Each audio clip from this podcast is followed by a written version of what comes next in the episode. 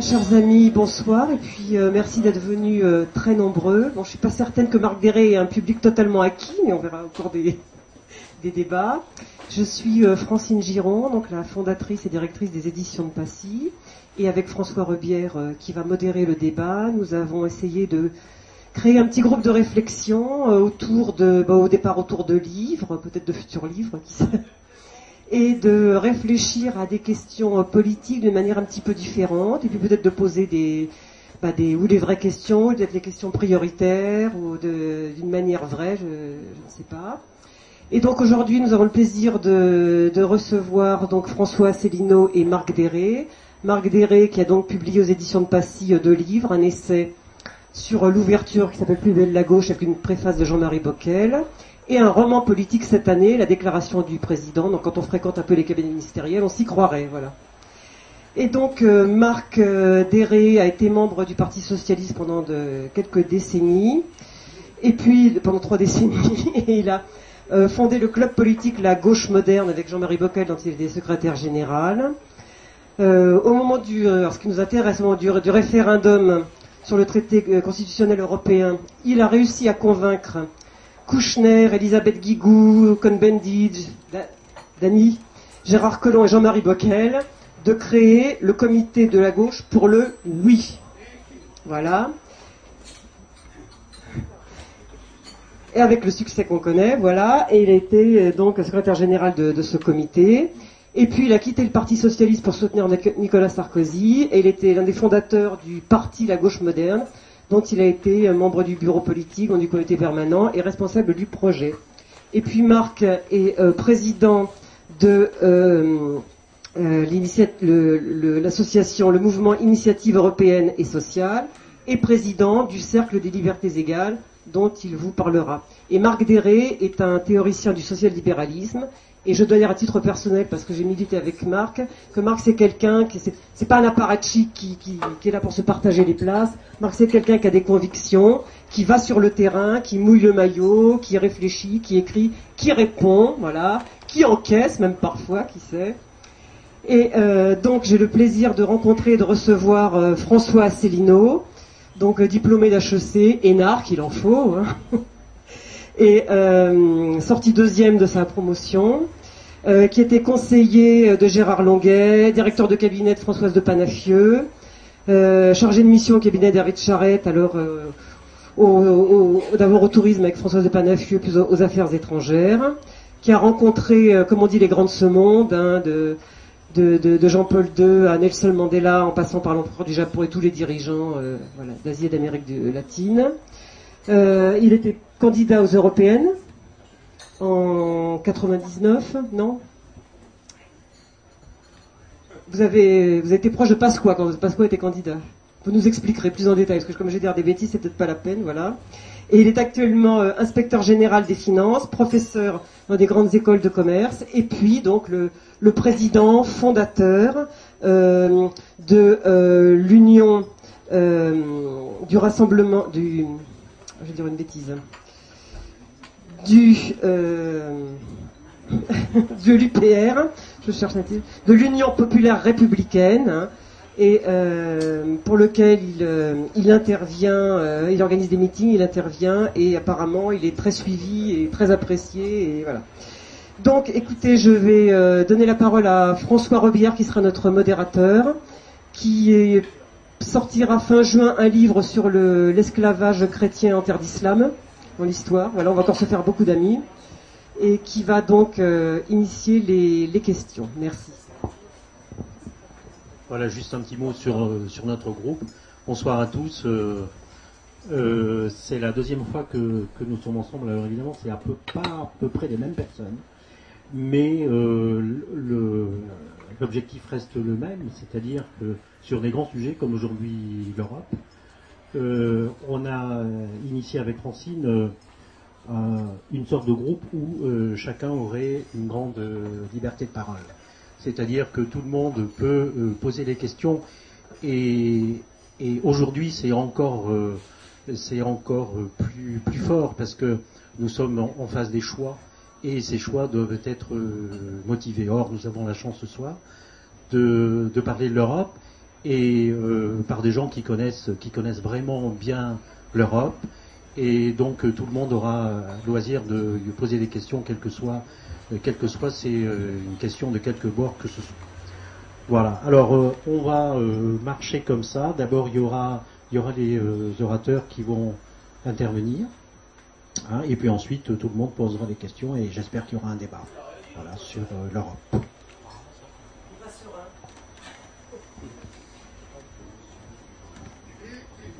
Bien, merci et bonsoir à tout le monde. Euh, Marc Deret, donc je, je, vais dire un mot simplement du, du cercle des libertés égales, parce qu'il se trouve que récemment on a créé un mouvement qu'on a appelé le cercle des libertés égales, qui est une, qui est une, notion très très sociale libérale.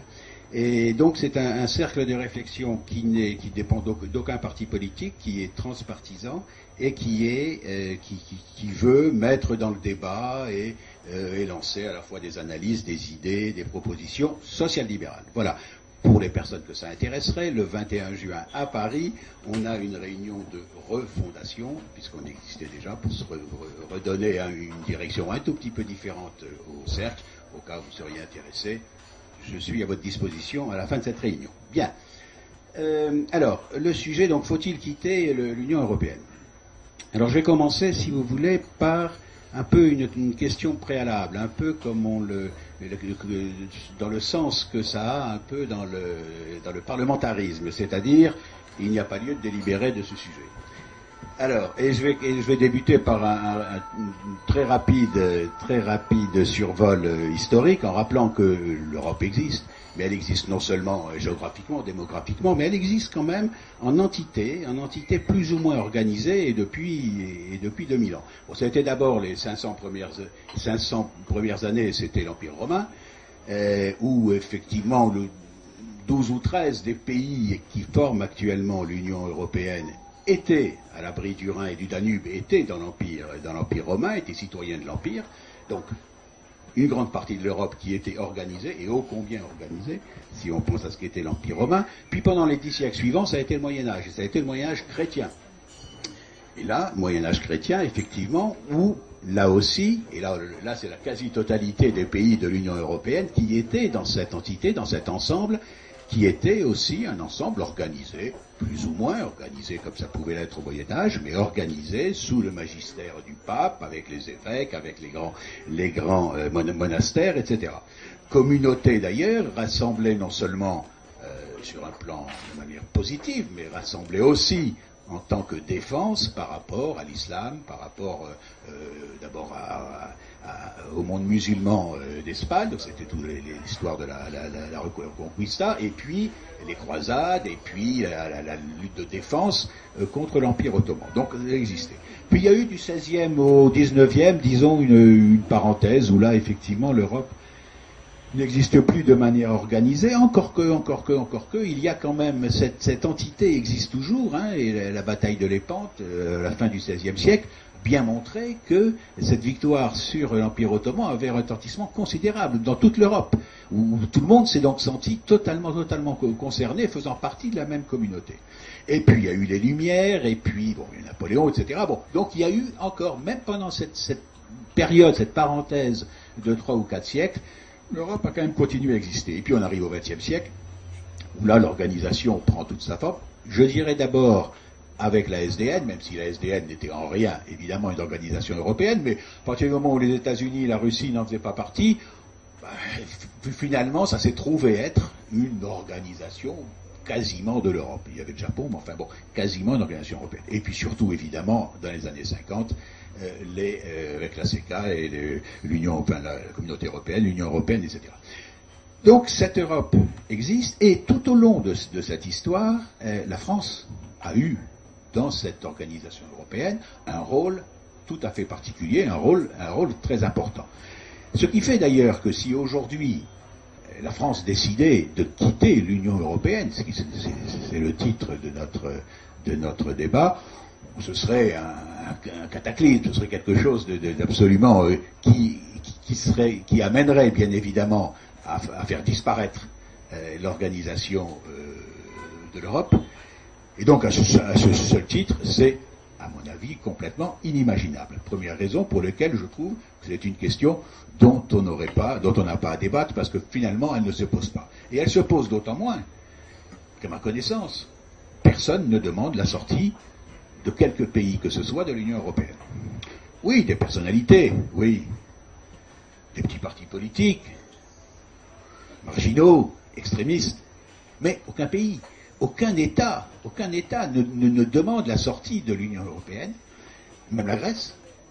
Ceux qui n'en sont, et au contraire, il y a plus de demandes, effectivement, pour rejoindre l'Union européenne, et les pays qui souhaitent le, le rejoindre sont relativement nombreux, en tout cas ils demandent. Et personne, aucun pays, officiellement, en dehors, je dis, de quelques, de quelques personnalités et de quelques partis extrémistes, ne demande la sortie de l'Union européenne. Donc, personne ne demande cette sortie, donc le débat est un débat purement abstrait, artificiel, intellectuel, et donc, à mon avis, le débat ne s'impose pas c'est pour ça que je pose cette question préalable. Cela dit, il aura lieu, bien évidemment, et je répondrai avec plaisir aux, arguments que ne manquera pas de donner pour défendre cette sortie François Assis.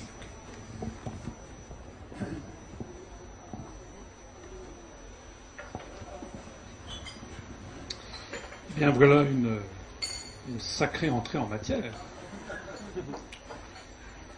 D'abord, je voudrais remercier les organisateurs et M. Deret de se prêter à, ce débat qui, euh, sauf erreur de ma part, doit être la première fois qu'il se déroule dans ces augustes murs, qui ont plus l'habitude de voir M. Bernard-Henri Lévy appelé, à aller bombarder, à aller bombarder les pays du monde arabo-musulman au nom de l'Europe, c'est la paix, mais que d'entendre un débat comme celui que nous allons commencer.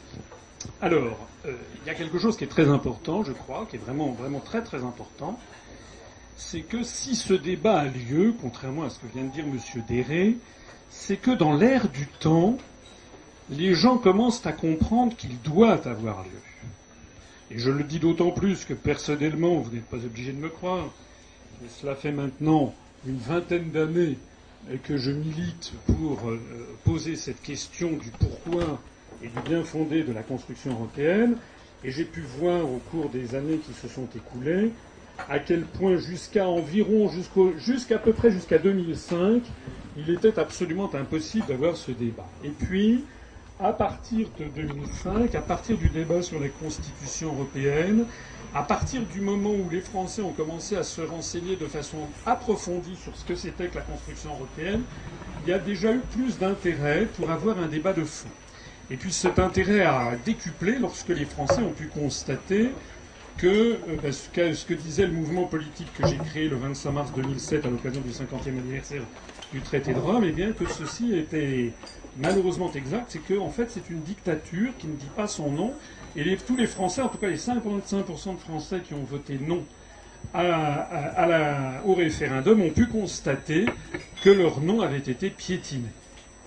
Donc euh, c'est un autre élément qui a fait que les Français ont commencé à avoir la puce à l'oreille, et puis alors, et c'est d'ailleurs ce qui explique la croissance fulgurante de notre mouvement, pourtant banni et interdit de tous les grands médias, euh, ce qui explique la croissance de notre mouvement, c'est que justement, les événements ne cessent maintenant d'apporter euh, des confirmations à mes analyses, avec de plus en plus une, espèce de fuite en avant vers une catastrophe tous azimuts économique, politique, financière, monétaire, sociale, diplomatique, militaire et l'on en passe. Alors, comme j'aime bien l'histoire, je voudrais quand même répondre aux énormités qu'a dit mon, interlocuteur, parce que j'ai trouvé quand même qu'il avait une vision de l'histoire qui était un peu particulière. Tout le problème, alors il, nous, dit, que l'Europe existe depuis 2000 ans avec l'Empire romain. C'est justement le faux.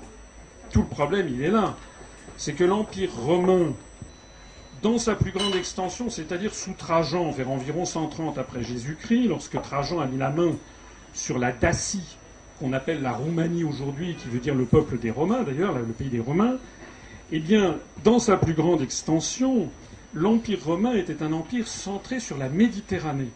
C'est la raison pour laquelle, lorsque vous allez à Vaison-la-Romaine, mais que vous allez à Palmyre en Syrie, ou à Douga en Tunisie, ou à Volubilis au Maroc, ou etc., vous avez en fait les mêmes bâtiments puisque c'était un empire méditerranéen. En revanche, eh bien, toute une partie de l'actuelle Allemagne, la Prusse, l'Irlande, l'Écosse, toute la Scandinavie, toute la Pologne, tous les pays baltes qui n'ont jamais appartenu à l'Empire romain. Alors ce sont des césures qui sont extrêmement prégnantes encore aujourd'hui dans l'Europe, puisqu'il y a les pays qui ont été latinisés, romanisés, qui sont les pays du Sud, et puis il y a les pays qui ne l'ont jamais été. Vous savez que cette césure, elle passe notamment par l'Allemagne, puisque on a une Allemagne rhénane, on a une Allemagne, la Bavière par exemple, qui est de tradition catholique, et puis vous avez une très grande partie de l'Allemagne, c'est le berceau même de la Prusse qui n'a jamais été romanisé. Et actuellement, c'est pas du tout euh, de l'intellectualisme mal placé, puisqu'actuellement, par exemple, le procès constant des élites, des élites allemandes baignées d'esprit prussien contre les pays du Sud, on retrouve exactement cette, cette, césure qui existe depuis 2000 ans, en effet. Alors ensuite, je vais pas, je vais faire court parce qu'on on pourrait parler pendant des heures. Enfin, dire que l'Europe a été unifiée alors qu'elle ne l'a justement jamais été. On n'a justement jamais eu en 2000 ans d'histoire une même entité politique qui aurait réuni sous sa coupe euh, le Portugal, l'Irlande, euh, la Finlande et Chypre. Ça n'est jamais arrivé. Et comme moi je suis un amateur d'histoire, ce qui n'est jamais arrivé en 2500 ans d'histoire n'arrivera jamais. Je voudrais par exemple souligner que mon, interlocuteur est passé un peu vite sur le traité de Verdun de 843, puisque lorsque, lorsque Charlemagne a recréé l'Empire en 800, ça n'a pas duré très longtemps, puisque dès 43 ans après, l'Empire volait en éclats entre ses petits-fils. Et entre, malheureusement, comme il avait trois petits-enfants, vous savez, entre Charles le Chauve, Louis le Germanique et puis malheureusement Lothaire, eh bien, il a fallu couper l'Empire en trois. Et Lothaire, ça a donné la Lorraine, et c'est à cause de ce troisième petit-fils qu'il y a eu pendant environ 1000 ans, 1200 ans, des conflits de, de frontaliers, si j'ose dire, entre la Francie occidentale et puis la Germanie l'interlocuteur a eu le culot, si j'ose dire, de citer la bataille de l'Épante de 1571. C'est quand même assez, non, mais c'est assez fort de café parce que la bataille de l'Épante, c'est justement la bataille où la, France n'était pas. La France n'y était pas précisément pourquoi? Parce que comment? Mais pourquoi Mais pourquoi elle n'y était pas? Parce qu'il faut se rappeler ce qui s'est passé en 15, à partir de 1519. En 1500, vous savez qu'en France, on a, on a un roi qui s'appelle François. C'est souvent qu'il y a des rois qui s'appellent François, d'ailleurs, en France. Euh, les présidents de la République. Euh, il y a eu un, donc un roi qui s'appelait François Ier, qui était né donc à la fin du 15 du, du 15e siècle. Et puis son ennemi juré, comme vous le savez, c'était Charles de Habsbourg, portait le nom de Charles Quint quand on parlait de. Enfin, il a plusieurs numéros, ça dépendait de quelles étaient ses possessions. Charles Quint naît en 1500 et comme vous le savez, en 1519, Charles Quint se fait élire empereur du Saint-Empire romain germanique. Alors à partir de 1519, la France est totalement encerclée par les terres de Charles Quint, puisque Charles Quint, en tant qu'héritier des Habsbourg, a l'autorité sur euh, les Pays-Bas, sur la Bourgogne, sur une partie donc de ce qui est actuellement l'Autriche, sur le royaume des deux Siciles, euh, c'est-à-dire la Sicile et tout le sud de l'Italie, sur la péninsule ibérique, en tout cas sur l'Espagne, et puis également à partir des victoires des, conquêtes de Cortés euh, et, sur euh, le Nouveau Monde. Et à partir du moment où il se fait élire empereur du Saint-Empire romain germanique en 1519, Charles Quint, à ce moment-là, a également la suzeraineté sur tout le reste, si j'ose dire. Donc la France est encerclée, tout le reste européen. La France est totalement encerclée par ses frontières terrestres et maritimes. Il n'y a qu'une seule possibilité pour desserrer cet étau, c'est l'Angleterre, l'Angleterre de Henri VIII, vous savez, ce roi qui aimait couper ses dames, ses femmes en rondelles, ou en tout cas les, les, faire assassiner. Alors, euh, François Ier entrefait l'entretien du camp du Drap d'Or, donc il essaie de faire venir euh, son, son homologue britannique pour essayer de faire une alliance. Ça se passe près de Dunkerque, l'entretien du camp du d'Or, il veut en fiche plein la vue. Donc il met des broderies, fait, pour montrer la, munificence du roi de la Renaissance qu'il est. Et puis, perfide Albion, comme d'habitude, c'est-à-dire que les, le roi Henri VIII dit très bien monsieur, voire sire, et puis en définitive, il fait alliance avec Charles Quint. Et donc la France est menacée de disparition à cette occasion. Et qu'est-ce que va donc faire François Ier? Eh Il va faire alliance, des alliances de revers, c'est-à-dire une alliance avec les princes protestants, notamment de l'actuelle Tchéquie, parce qu'entre-temps, Dieu soit loué, il y a eu l'apparition du luthéranisme, ce qui fait avec, avec Luther, ce qui fait que au sein même de la catholicité, eh bien, il commence à apparaître la, révolte protestante qui va donc mettre à mal l'empire de Charles Quint, va, va, semer des troubles des divisions internes sur lesquels François Ier va justement agir. Et puis, à partir de 1526, c'est le scandale du scandale. François Ier fait alliance avec le Grand Turc, c'est-à-dire avec le, chef des musulmans, avec Soliman le Magnifique, avec la sublime porte de Constantinople. Alors, c'est pourquoi en 1571, la bataille de la Sainte Ligue, eh bien, il y a effectivement une grande partie de l'Europe. Il y a d'ailleurs Cervantes qui sera blessé d'un coup de boulet de canon. Il y a Don Jean d'Autriche qui est à la tête de la Sainte Ligue. Vous avez les troupes, effectivement, des Habsbourg, de l'Espagne, du Saint-Siège, etc. Mais justement, justement, vous n'avez pas la France.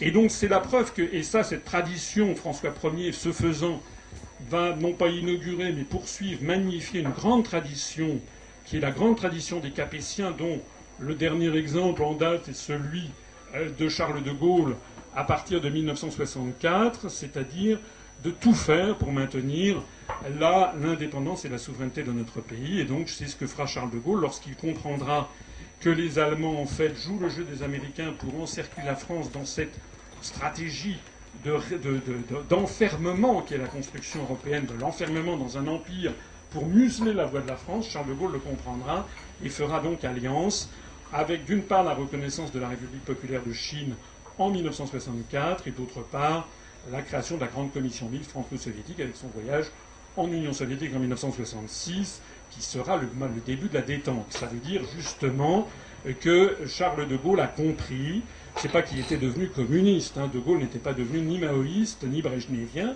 mais il n'a pas plus que François Ier n'était devenu musulman ni protestant du reste, mais c'est qu'il y a des raisons d'État qui nécessitent de faire alliance avec, avec d'autres pour, pour, pour, maintenir son indépendance. Voilà, excusez-moi d'avoir été un petit, peu, un petit peu long.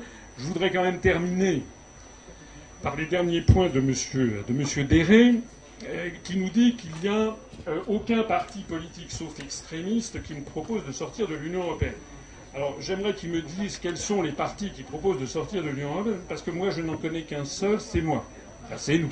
C'est celui que j'ai créé, l'UPR. Et je le mets au défi, d'ailleurs, nous avons mis sur notre site sur notre page Facebook les professions de foi pour les élections présidentielles de Mme Le Pen, de M. Dupont-Aignan, de M. Mélenchon. On pourrait dire pareil d'ailleurs pour les, autres.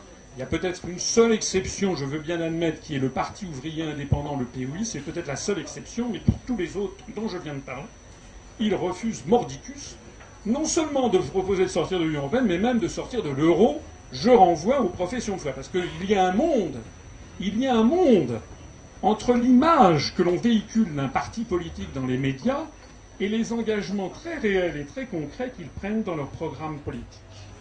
Madame Le Pen, d'ailleurs, il y a encore 48 heures, a fait des grandes déclarations en disant qu'elle n'était pas du tout pour sortir de l'Europe elle fait partie de ces politicards qui disent une chose un jour, le lendemain le contraire, le surlendemain une troisième chose encore, et puis on table sur le fait que chacun choisira le morceau qui lui plaît le mieux. Bon. Donc, s'agissant des partis politiques, moi je n'en connais qu'un, c'est l'UPR, qui s'est bâti là-dessus, puisque j'ai créé ce mouvement justement le jour anniversaire du 50e anniversaire du traité de Rome. Et je mets au défi quiconque de me prouver que nous sommes un mouvement extrémiste. Je crois que nous sommes au contraire le mouvement le plus républicain, le plus légaliste qui soit, et j'aurai l'occasion de donner des exemples très concrets. Quant au tout dernier point sur le fait qu'il n'y avait aucun État qui demandait la sortie de l'Union européenne, eh bien, ma foi, euh, ça me fait penser à un argument, c'est un argument qui était utilisé euh, dans les années 80 euh, lorsque l'Union soviétique battait de l'aile, après Andropov, après Tchernienko, etc., on nous expliquait que, le, camp socialiste se portait à merveille parce qu'il attirait énormément de pays. De fait, d'ailleurs, tout au long des années 70, vous aviez eu l'entrée de l'Angola, du Mozambique, du Vietnam, du Cambodge, du Laos, etc. Tous ces pays étaient entrés dans le camp socialiste. Ce que l'on ne disait pas, c'est qu'ils y étaient allés pour euh, notamment de l'argent. Ça me fait penser, vous me permettrez cette boutade. Il y a des journalistes, vous savez que la Calas, dans les années 60, d'un seul coup avait décidé de se marier avec Onassis, qui devait avoir à peu près 30 ans de plus qu'elle.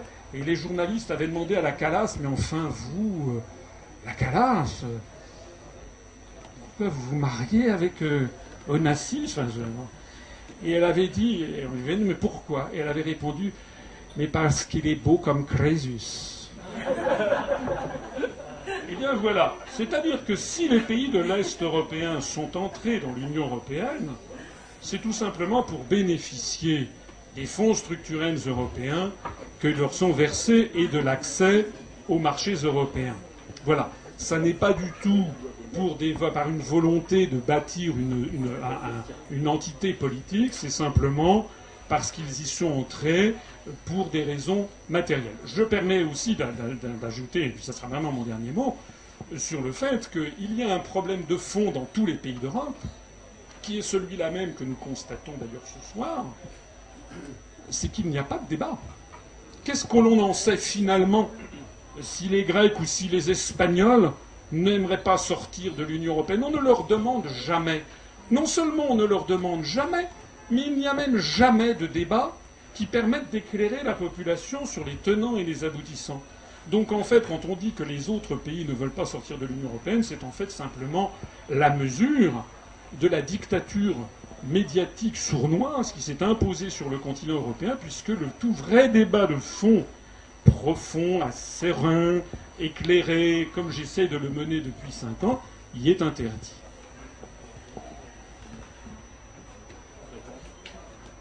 Oui, euh, oui d'accord. Bon, deux mots de.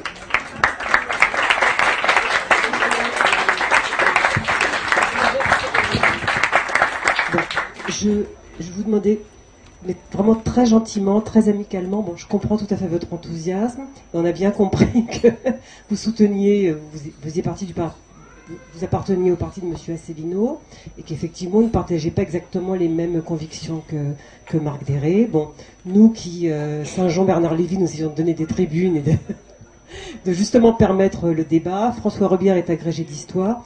Je vous demande, mais tout à fait amicalement, d'éviter d'applaudir à chaque fois parce que dans ce cas, c'est, hein, on, impose ça comme un ride et puis on, applaudit.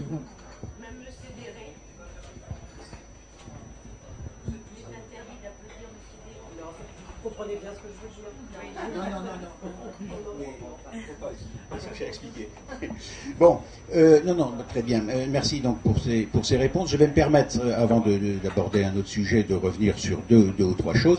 La première chose, c'est qu'effectivement, quand j'ai parlé de l'Empire romain, j'ai bien précisé que c'était qu'il n'y avait que 12 ou 13 pays de l'actuelle Europe qui y étaient. C'est vrai qu'il était centré sur la Méditerranée, c'est une évidence, mais donc ce n'était pas l'ensemble de l'Europe. C'était quand même 12 ou 13 pays, dont la France. Je reviendrai aussi sur la bataille de l'Épante. Vous avez parfaitement raison, évidemment. Et la bataille de l'Épante, j'ai jamais prétendu que la France y avait participé. J'ai simplement dit que la bataille de l'Épante était, même à une époque où il n'y avait plus cette organisation, cette pseudo-organisation de l'Europe du Moyen Âge, qu'il y avait eu quand même un retentissement dans toute l'Europe, un retentissement extrêmement puissant dans toute l'Europe. Voilà. Ce que je voulais dire, c'est que même dans les périodes où l'organisation ou la pseudo-organisation n'existait pas, il y avait quand même ce sentiment euh, d'être, européen qui partait de sentiments chrétiens. Vraisemblablement, c'était ça qui était à la base. Mais en tout cas, euh, sentiment euh, d'Europe qui, était très fort. C'est pas effectivement de savoir qui, qui était, et certainement pas la France, effectivement. Bon, alors ensuite, oui, et ensuite c'est simplement deux, confirmations finalement de ce que, de, ce, que j'ai dit et que vous avez pu euh, et que vous avez pu faire et je vous en remercie. La première, c'est qu'effectivement, je parlais de partis marginaux. Euh, j'avais dit extrémistes et j'ai dit marginaux aussi euh, qui défendent la sortie de l'Europe. Vous m'avez confirmé qu'il n'y en avait qu'un, donc c'est encore plus marginal que je ne le pensais. C'est donc bien qu'il n'y a pas, de la part de partis de demande de sortie de l'Europe. Donc cette demande est tout à fait marginale et en tout cas n'existe pas au niveau d'État. Et quand elle n'existe pas au niveau d'État, vous dites dictature, bon, ok, euh, dictature qui empêche les gens de se, de se prononcer. Vous avez même fait à un moment donné une, une, assimilation avec l'URSS. C'était quand même, c'était quand même, je trouvais un petit peu exagéré, mais comme vous avez dit que vous étiez un parti particulièrement modéré et républicain, je pense que c'est simplement une, un accident de langage. Mais euh, donc, euh, il n'y a pas donc de parti euh, important. Et quand vous dites on ne pose pas la question aux gens, peut-être après tout encore que finalement les gens sont tout à fait capables de se saisir de sujets quand ils le souhaitent. Mais il n'y a pas en tout cas, de partis, de qui, défendent cela. S'il n'y a pas de partis politiques qui défendent cela, tout me laisse penser qu'il ne doit pas y avoir beaucoup de citoyens qui souhaitent les voir les défendre. Voilà. Donc c'était simplement les quatre euh, petites réponses que je voulais vous faire. Alors, pourquoi, euh, pourquoi sortir de l'Europe ou pourquoi plutôt ne pas vouloir en sortir? Bon, les, arguments sont, nombreux. Euh, je, vais simplement, dans un premier temps, en aborder trois, et qui sont des arguments très généraux. C'est vrai qu'on peut, on peut parler de l'Europe en rentrant dans les détails, toutes les petites choses, etc. J'ai peur que le, débat aille un, aille un peu vers, euh, vers cela, ce serait dommage. Et on peut parler de l'Europe en en parlant de manière euh, un peu plus, euh, un peu plus générale et peut-être en prenant un peu plus de recul. la première, bon, elle est évidente, elle a été dite, elle a été dite maintes fois, c'est que l'Europe a permis et permet la paix. Quand l'Europe a été créée, c'est vrai, on sortait de la guerre, ici, on, ne s'en souvient pas. Certains peuvent, s'en souvenir. Euh, et la, création de l'Europe, qui a été faite à la fois voulue par les Européens et voulue par les États-Unis, et le fait que les États-Unis l'aient voulu aussi n'enlève pas euh, la qualité et la justification du fait que les Européens l'ont voulu, d'abord en pensant que c'était un moyen, effectivement, d'avoir la paix en Europe, dans un, continent qui, a passé son temps à se faire la guerre, enfin bon, etc. On ne va pas revenir euh, sur l'histoire et sur euh, les millions de morts euh, qui étaient devenus. Donc ça a été la première, la première des, raisons. On pourra parler d'ailleurs, on, en parlera peut-être, de, ce que, de ce que souhaitaient les Américains, qui souhaitaient aussi ça, évidemment. Bon, venir tous les, tous les 40 ans pour euh, aider à gagner les guerres, c'était peut-être pas ce qu'ils souhaitaient. Donc je pense que la paix en Europe, ça a été une des, une, des raisons capitales. Et en tout cas, l'Europe a maintenu la paix en. Et la, paix pendant ces 60 ou 70 ans. A priori, on ne voit pas dans les, dans les années à venir de possibilité qu'il y ait des, des, guerres ou des conflits graves entre les pays d'Europe. Alors on peut dire, de toute façon, ça aurait été comme ça. Bon, peut-être, peut-être. Mais enfin, on peut peut-être penser aussi que, dans, spécialement dans une période de crise, et on sait ce qui peut se passer dans les périodes de crise, comme celle que nous traversons, avec un chômage important, avec dans beaucoup de pays un développement euh, des euh, partis extrémistes ou des partis nationalistes, est-ce qu'on est totalement sûr, peut-être, mais pour les gens, hein, est-ce qu'on est totalement sûr que le risque, s'il n'y avait pas l'Union européenne, est-ce que le risque d'un conflit n'aurait pas, pas pu exister ou ne pourrait pas exister? Donc le premier point, euh, c'est la paix. Et c'est, je crois, spécialement dans la période que l'on traverse, euh, c'est quand même une garantie, une garantie pour l'avenir. Et en sortir serait, euh, sur ce point déjà, un, danger extrême. La deuxième chose, c'est que quoi qu'on la traite de dictature, je pense que c'était là aussi une maladresse simplement. Je pense que l'Europe est un garde-fou démocratique. Et je pense que par le, le rôle, elle a d'abord joué un rôle important dans la, transition démocratique euh, des pays de l'Est. Bon, paraît être quand même un peu une évidence. Mais je pense que par son fonctionnement, par les principes de son fonctionnement, par les principes qu'elle demande aux différents États, on ne peut pas penser qu'il puisse y avoir une évolution non démocratique dans les pays qui font partie euh, de l'Union européenne aujourd'hui. Et il est, il est difficile, je ne pense pas, par exemple, qu'aucun État membre de l'Union européenne se conduirait comme l'Ukraine aujourd'hui. Euh, donc, et, là aussi, dans une période qui est une période de, crise, dans une, dans une période où il y a le développement dans tous les pays d'Europe, de certains pays, de certains partis extrémistes, de certains partis, euh, cette, espèce de garde-fou démocratique est certainement une chose importante. Sortir de l'Europe euh, se représenterait sur ce point aussi un danger. Et puis je dirais un troisième garde-fou, et celui-là, je, je, le pense spécialement pour la France. C'est que, bon, l'Europe est, disons, de philosophie libérale. Hein, on, peut dire, les choses comme ça, et plutôt rétive à, à l'étatisme, euh, ou à l'étatisme, voilà, prenons les choses de, de manière simple. Et je pense que sans l'ancrage qui est le sien dans l'Union européenne, eh bien la France aurait toute chance de se laisser aller à ses faiblesses, à ses démons, qui sont le poids de l'État et d'administration, qui sont les dépenses publiques exagérées. On voit même qu'avec l'Europe, euh, il y a quand même des tentations pour le faire, mais sans l'Europe, elle s'y laisserait aller. Sa méfiance pour la concurrence, sa méfiance pour les entreprises, son, choix de, de l'assistanat, sa tendance à culpabiliser la réussite, à victimiser les échecs, etc. etc.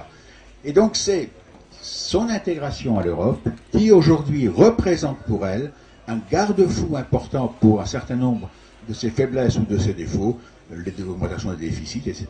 Voilà, donc sur ces trois points, je crois que l'Europe représente trois garde-fous pour la paix, pour la démocratie et pour le, libéralisme, ou je vais dire, pour, pour éviter à la France de tomber dans un certain nombre de de ses faiblesses, et que ne serait-ce que pour ces trois choses, euh, sortir de l'Union européenne serait, je pense, une folie.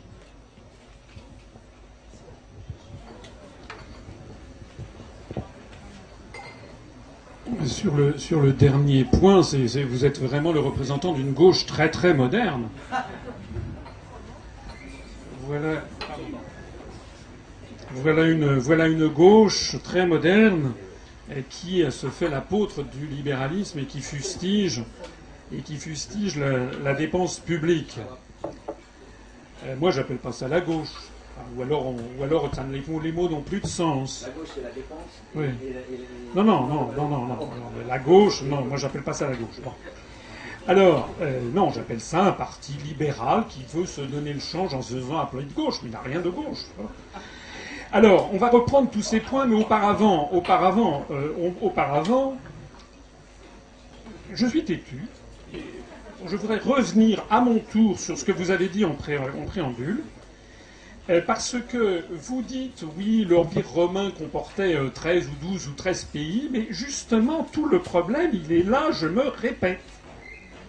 Vous ne pouvez pas vous prévaloir de l'Empire romain puisque l'Empire romain était centré sur la Méditerranée. Donc si nous étions fidèles à l'Empire romain, il n'y aurait ni la Scandinavie, ni la Pologne, ni les pays baltes, ni la, Prusse, ni l'Écosse, ni l'Irlande dans l'Union européenne, mais il y aurait le Maroc, l'Algérie, la Tunisie, l'Égypte. Voilà, c'est ça qui c'est comme ça que les choses se passeraient.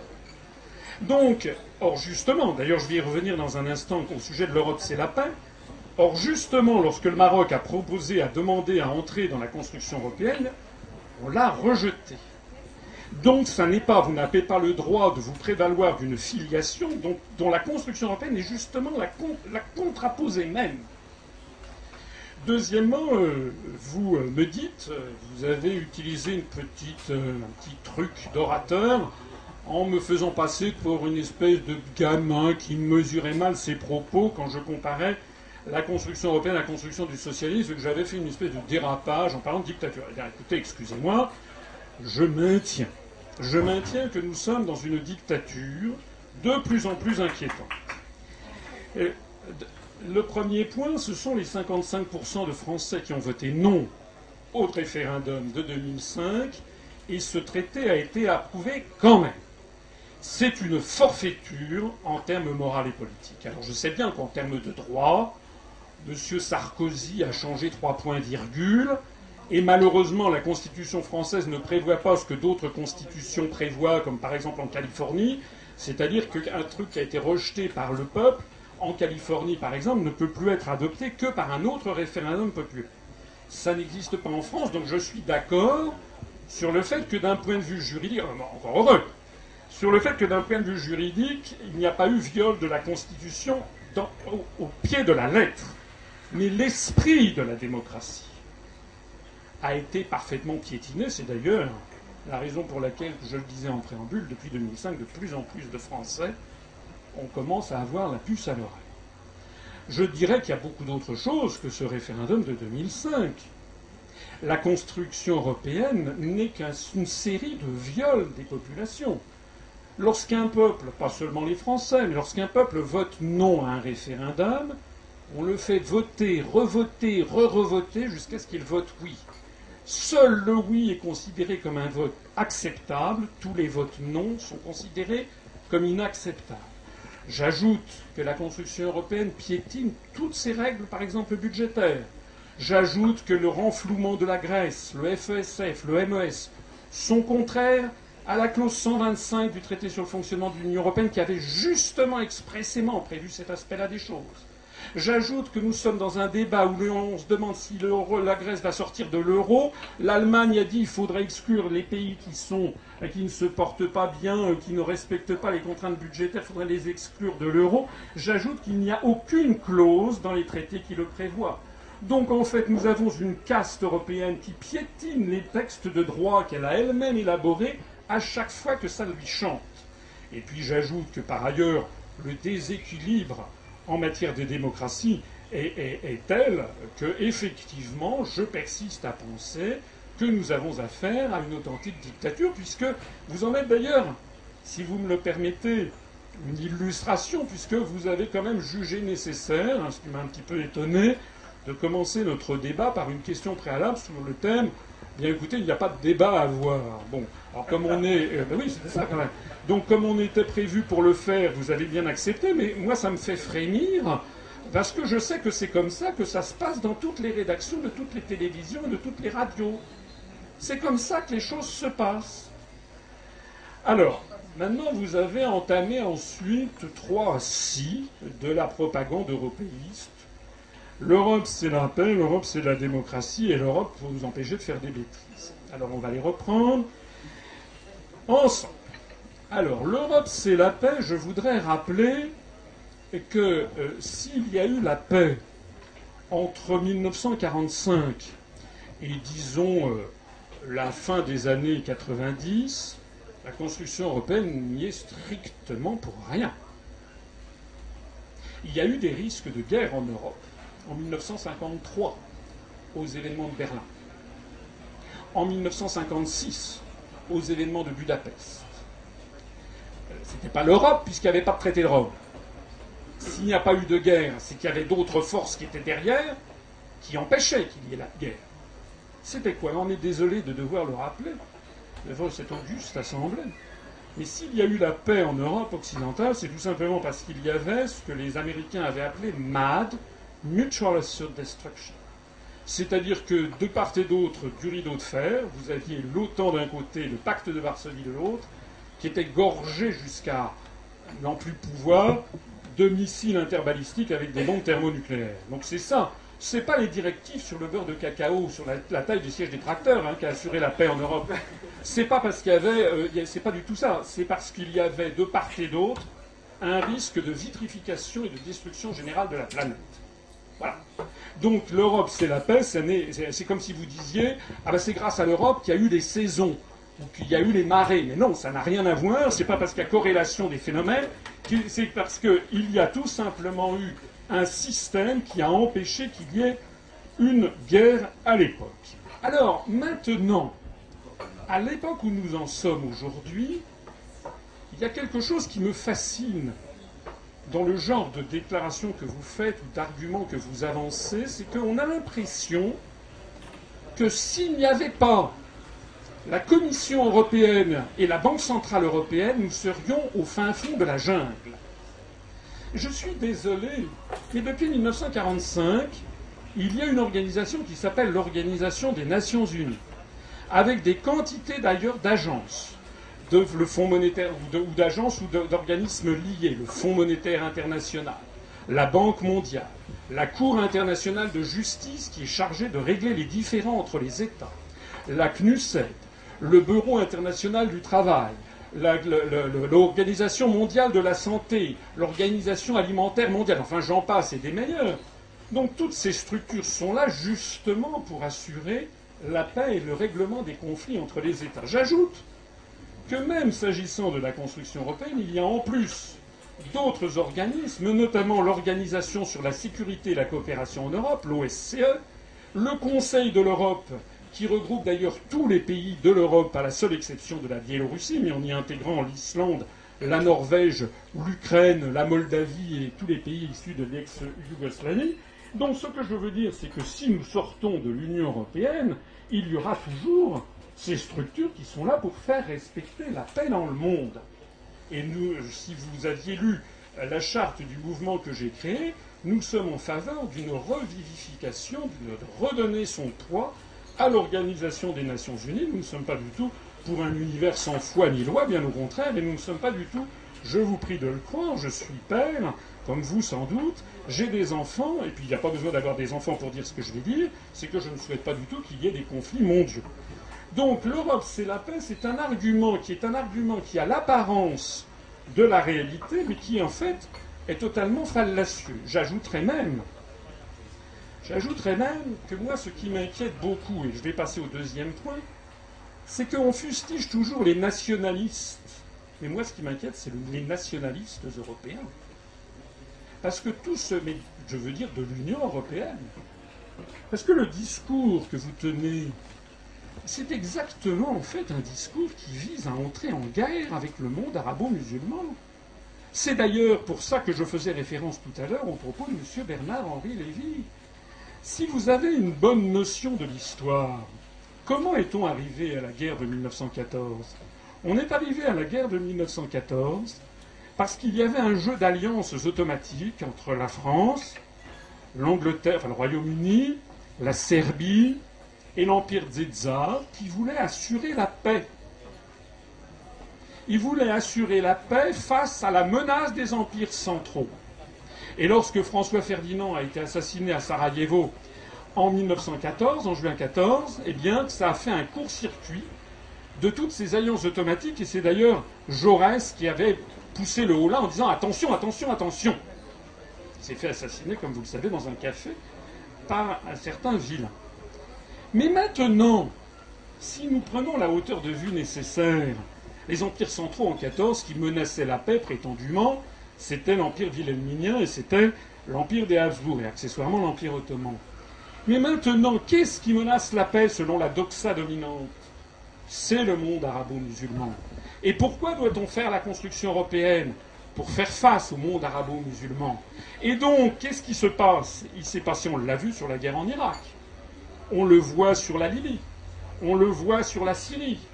On l'a vu sur l'Afghanistan. On risque peut-être de le voir, j'espère que pas, vis-à-vis de l'Iran, c'est que nous sommes en train de recréer exactement les conditions de 1914.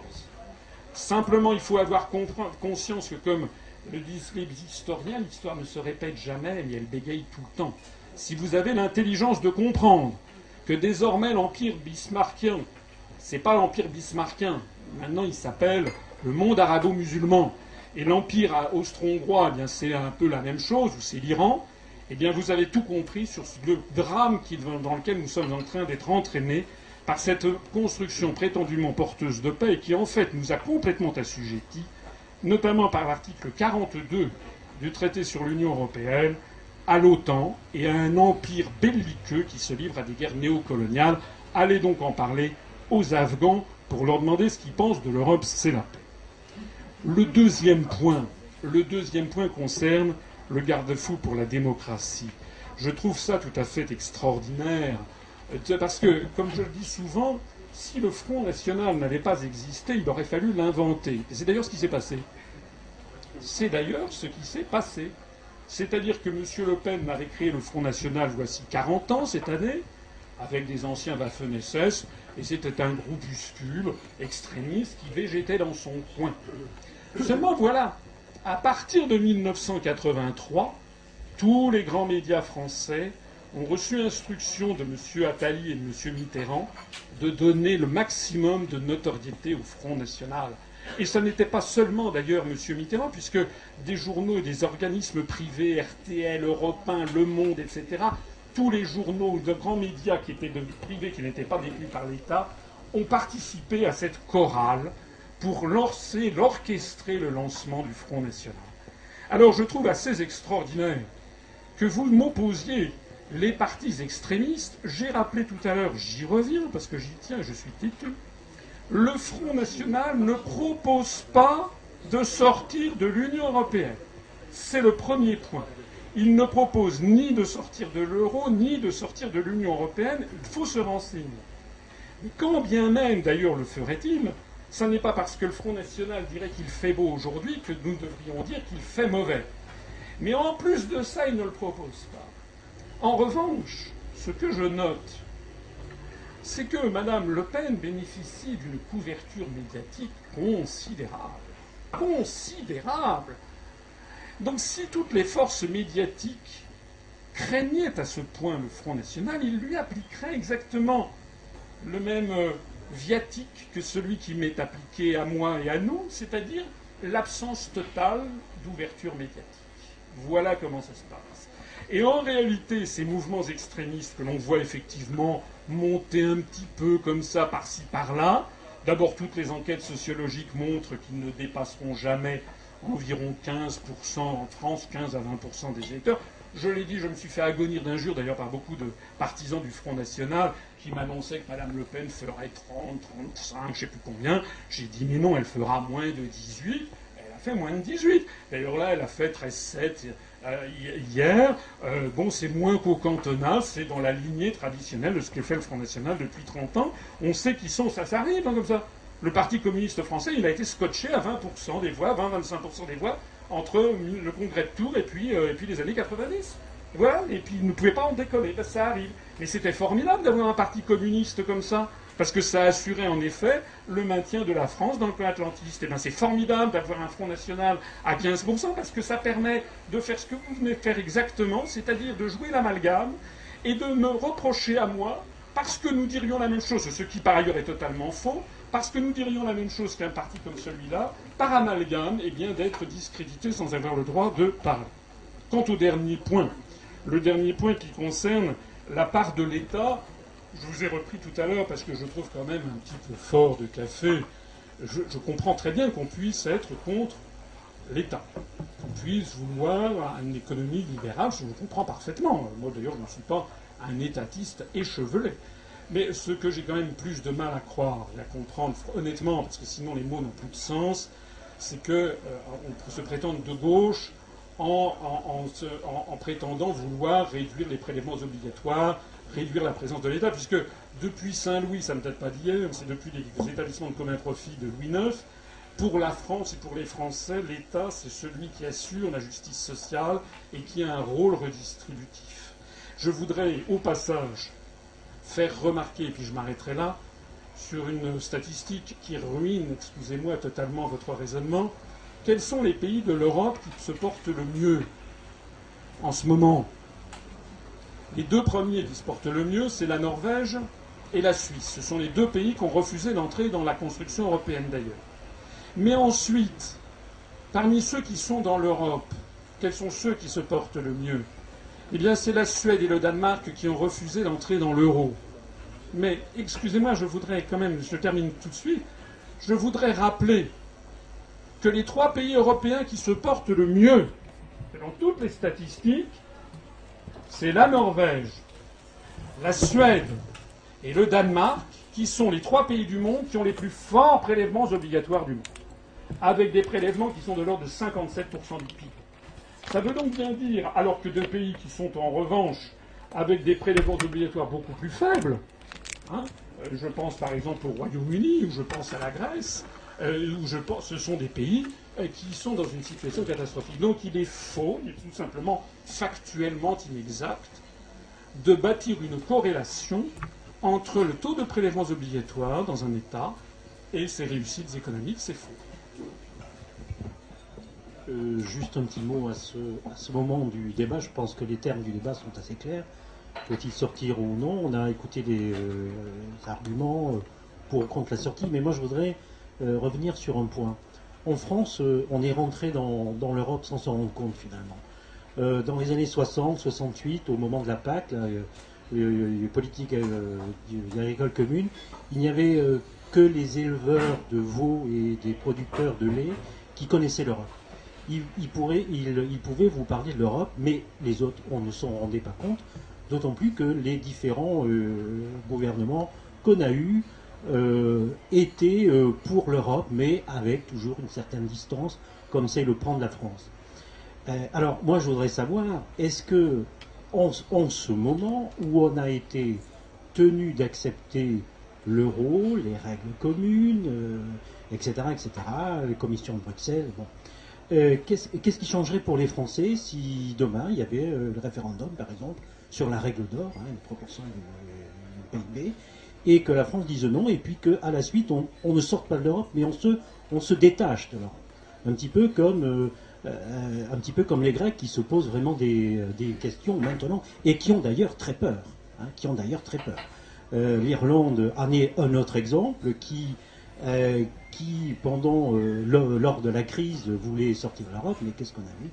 Référendum, 60% des gens restent, veulent bien rester et accepter cette, cette règle d'or. Alors, moi, je voudrais poser la question euh, à nos deux orateurs. Est-ce que euh, si on sort de l'Europe, par hasard, pourquoi pas, on ne sait pas de quoi fait l'avenir, qu'est-ce qui changerait dans la vie quotidienne des Français Repasser au front, euh, ne plus accepter des règles communes et puis couper finalement les ponts avec des pays qui nous sont très très proches. Je pense à l'Espagne, l'Italie, l'Allemagne, c'est le, partenaire euh, qu'on ne peut pas éviter. Hein. Qu'est-ce qui se passerait pour les Français? Je passe la parole à M. Derek qui voudrait répondre. Euh, avant de, répondre à ça, je vais quand même redire un mot sur, les, sur ce qui nous a un petit peu opposé euh, et, sur un certain nombre de mots qui, qui, ont été, que, j'ai notés, j'ai dû, en, dû en, manquer un certain nombre. Mais euh, il y avait donc dictature, viol, piétiné, un que j'arrive pas à relire. Enfin bon, bon, ok. enfin, bon, c'est pas, à, mon avis, les choses quand même n'exigent pas ce genre de terme euh, quand, quand, on discute. Mais bon, après tout, pourquoi pas. Bon, ensuite, euh, sur, la, sur la question préalable, vous avez assimilé la question préalable à une procédure dictatoriale. Mais je vous rappelle que la question préalable, c'est une procédure qui existe dans les parlements, et notamment au Parlement français. Donc assimiler ça à la dictature, j'ai trouvé ça un peu, un peu drôle, disons. Bon, sur la paix, alors je ne peux pas revenir sur suis assez d'accord sur un certain nombre de, choses que, vous dites. Et, c'est vrai que c'est pas pas l'Europe qui a fait qui, qui, a fait que jusqu'à la chute du communisme on est resté en paix. C'est vrai. Il y a eu après. Mais euh, quand, je, quand, je, parlais de cette, de cette notion de paix, c'était la paix entre les, entre les différents pays d'Europe, et notamment d'une Europe très élargie. Et c'était en, en prévision de l'avenir, et en disant qu'aujourd'hui, sait-on si dans la période de crise que l'on, que l'on traverse avec le développement des, partis extrémistes, etc., dans lequel je ne, vous, je ne vous mettais absolument pas dans les partis marginaux, oui, mais pas dans les partis extrémistes, euh, s'il y avait ce développement, effectivement, il pourrait y avoir un danger, un, danger pour, pour, la paix, non pas pour la paix du monde, pour la paix entre, entre les pays européens. C'est ça que je voulais dire. Enfin, quand j'ai entendu que la construction européenne était faite pour lutter, là je, je relis, était faite pour lutter contre le monde arabo-islamique, bon, quand même, quand même eu un petit, un petit sursaut. Bon, et un point, euh, deux points. Ce sont des petites choses, mais enfin, c'est quelquefois, bon, quand euh, social-libéral, on peut pas être libéral quand on est de gauche, etc. il y a quelque chose qui s'appelle le social-libéralisme et qui prouve qu'on peut être libéral et avoir une fibre sociale. Donc, je veux dire, les deux choses qui peuvent paraître euh, contradictoires peuvent exister. Et je suis d'accord avec vous que ce n'est pas forcément les pays qui ont le plus bas taux de prélèvement qui vont avoir le meilleur développement économique. Donc tout ça n'est pas, pas forcément lié. Mais social et libéral à la fois, c'est quelque chose qui, existe, mais ce n'est pas, le moment d'en parler. Bon, alors, euh, oui, donc si on sortait de l'Europe, qu'est-ce qui, changerait? Bon,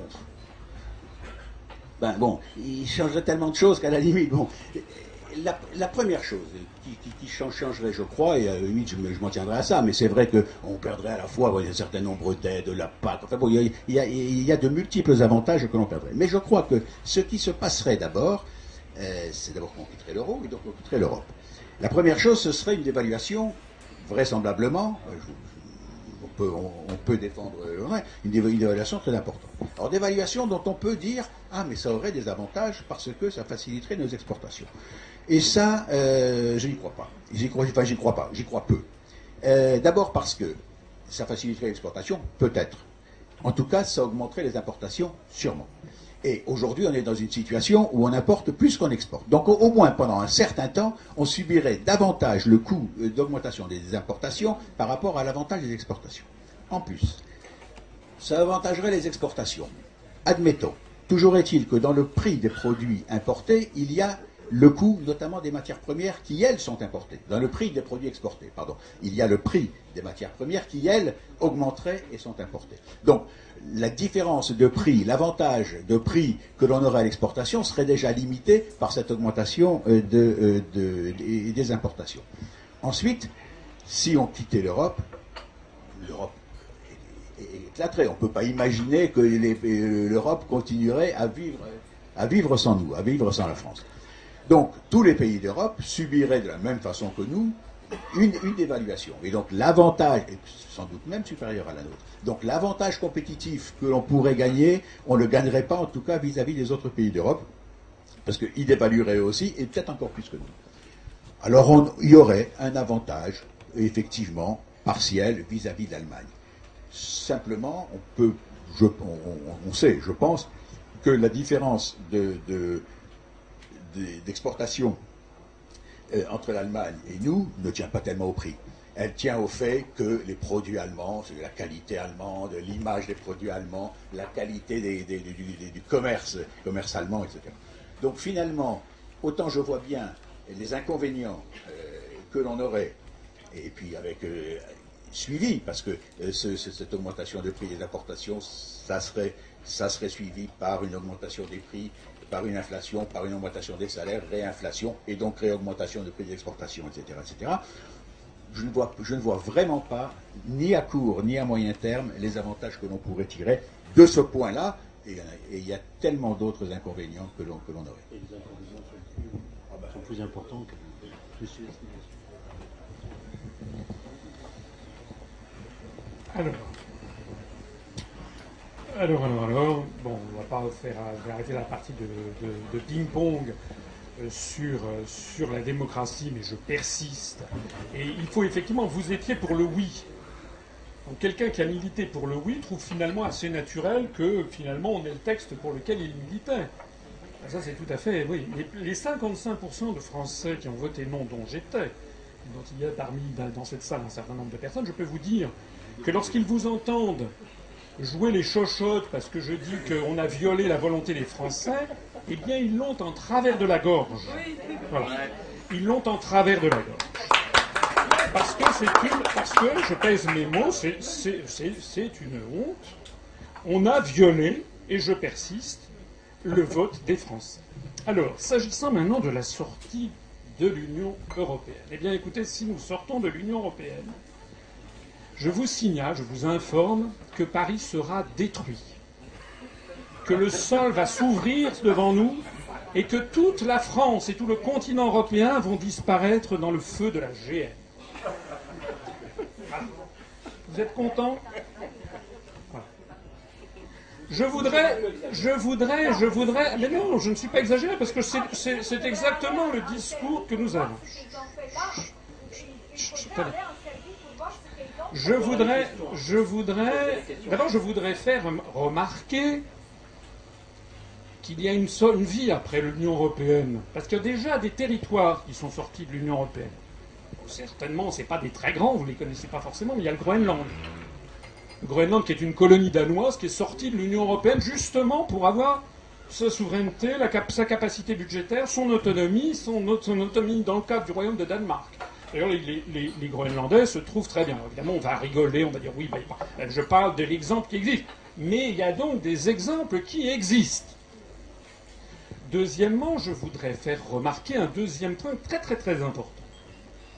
C'est qu'il y a, les gens qui ont adhéré à l'UPR le savent, puisque c'est quelque chose que je, dis sans arrêt, il y a dans le traité sur l'Union européenne un article qui s'appelle l'article 50, qui prévoit les modalités par lesquelles un, État peut sortir de l'Union européenne.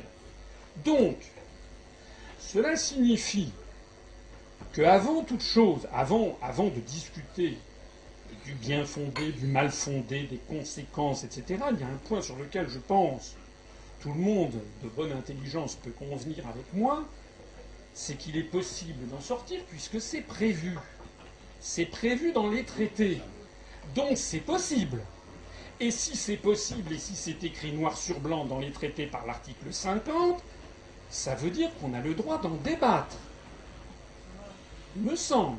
Et que ça n'a rien d'extrémiste que de vouloir débattre de la mise en œuvre d'un article d'un traité qui a été d'ailleurs imposé aux Français en dépit du fait qu'ils ne l'avaient pas voulu. Donc on a quand même le droit d'en débattre. Bien. C'est un point très important. Parce que jusqu'à il y a encore quelques années, quand je disais qu'il fallait sortir de l'Union européenne, les gens me disaient mais c'est impossible. C'est impossible. Bah, non, c'est pas impossible, ça, c'est prévu. Alors, maintenant, vous avez fait, si je peux me permettre, le coup de l'apocalypse. Alors évidemment, c'est parole contre parole. Moi, ce que j'observe, c'est, je le disais dans une vidéo que j'ai enregistrée il y a quelques jours, tout ce que prévoyaient les gens qui étaient contre le traité de Maastricht en 92 se révèle exact. Toutes les promesses qui avaient été faites par les partisans de l'euro et de l'Union européenne se révèlent faux. C'est vrai ou c'est pas vrai? Et nous avons donc des gens, je suis désolé, mais puisque vous aimez l'entreprise, moi aussi d'ailleurs, dans une entreprise où l'on demande à des chefs d'entreprise de rendre des comptes désormais trimestriellement, si au bout de deux, trois trimestres, si au bout d'un an, deux ans, la situation devient de plus en plus catastrophique, eh bien, les actionnaires disent merci monsieur, au revoir monsieur. C'est ce qui s'est passé, par exemple, avec monsieur Jean-Marie Messier. Et que fait en général, ce qui s'est passé avec monsieur Haberin, que fait en général le, dirigeant un peu véreux qui constate que sa gestion mène à la, à la catastrophe? Vous savez ce qu'il fait de façon systématique? Il dit Mais non, non, non, ça va aller mieux. Il faut me donner plus de temps et plus de pouvoir. C'est le raisonnement systématique. Ah, nous, ça fait pas deux ans, les enfants. Ça fait 20 ans depuis 1992. Ça fait 20 ans que l'on attend prétendument que l'euro devait nous apporter plus de croissance, plus d'emplois, plus de richesses, que l'Europe devait être démocratique et sociale. Nous constatons que c'est le contraire exact qui se passe et de pire en pire chaque année. Et nous avons affaire au même à des dirigeants véreux qui refusent de reconnaître que les, que les médecines qu'ils ont proposées se révèlent contre-productives et qui nous assurent qu'il faut faire encore plus d'Europe parce qu'ils et d'ailleurs c'est toujours à eux que l'on continue de donner la parole.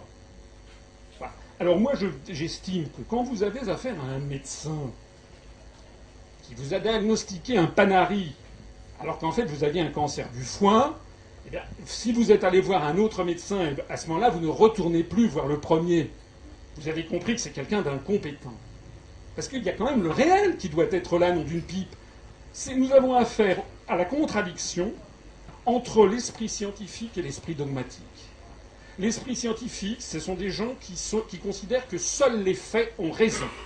Et quand depuis 20 ans, depuis 1992, 55 ans depuis le traité de Rome, nous allons de pire en pire, eh bien les faits ont raison. Et puis vous avez l'esprit dogmatique qui considère que les faits n'ont jamais raison. Qu'il faut que c'est la dogme qui a raison malgré les faits et que le, dogme n'a jamais été bien appliqué. Alors, vous me dites que si la France sort de l'Union européenne, il se passera des tas de choses. D'abord, ce que je voudrais dire, c'est que l'article 50 a prévu une modalité de sortie, c'est une négociation pendant deux ans avec les autres États. Donc on entre dans un processus de négociation. Il n'y a pas de quoi pousser les cris d'orfraie, on on négocie, c'est ce que fait actuellement la Grèce, l'Espagne négocie quand ils ont des gros problèmes. Deuxièmement, je voudrais faire remarquer un principe général du droit international public, qui est le principe de la succession des États et des régimes politiques. Vous savez que lorsqu'il y a une révolution ou un changement de, gouvernement ou un changement de majorité dans un État, eh bien, toutes les réglementations et les lois continuent de s'appliquer tant que le nouveau régime ne les a pas changées. Le fait que M. Hollande ait succédé à M. Sarkozy n'a changé en rien les, lois et les règlements que la France et les traités que la France a acceptés. Donc, si nous sortons de l'Union européenne, toutes les réglementations actuellement en vigueur, y compris les réglementations européennes, continueront d'exister. Alors, quelle est la différence et quel est l'intérêt? Bien, La différence, c'est que nous pourrons commencer à les modifier en tant que de besoin. Par exemple, si nous voulons lutter contre les délocalisations qui sont en train de détruire notre pays, hein, nous perdons 800 points industriels par jour ouvrable. Ça, c'est du matter of fact, hein, c'est du concret, c'est pas des, vaticinations sur la Sainte Ligue. Donc, qu'est-ce qui se passe? On perd 800 points industriels par jour ouvrable. Les Français n'en peuvent plus.